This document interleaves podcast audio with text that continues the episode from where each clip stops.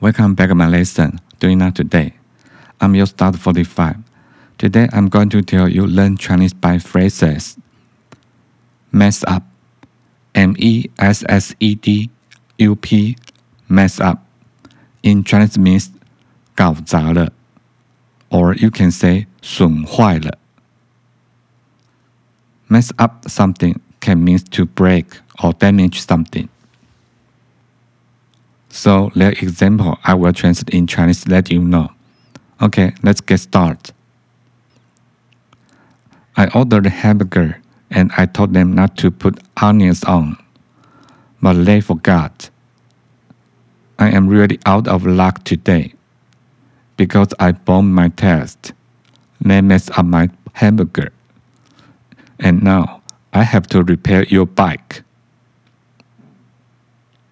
OK，in Chinese means 我点了一个汉堡，我告诉他们不要放洋葱。Onion in Chinese means 洋葱，但他们忘了。我今天的运气真的很不好，因为我的考试考得很差，他们还把我的汉堡做错了，而且。现在我还必须修理你的脚踏车。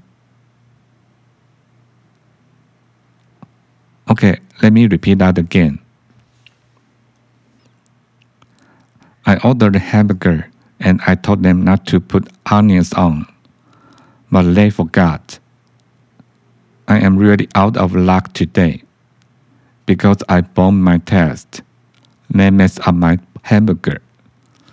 And now I have to repair your bike.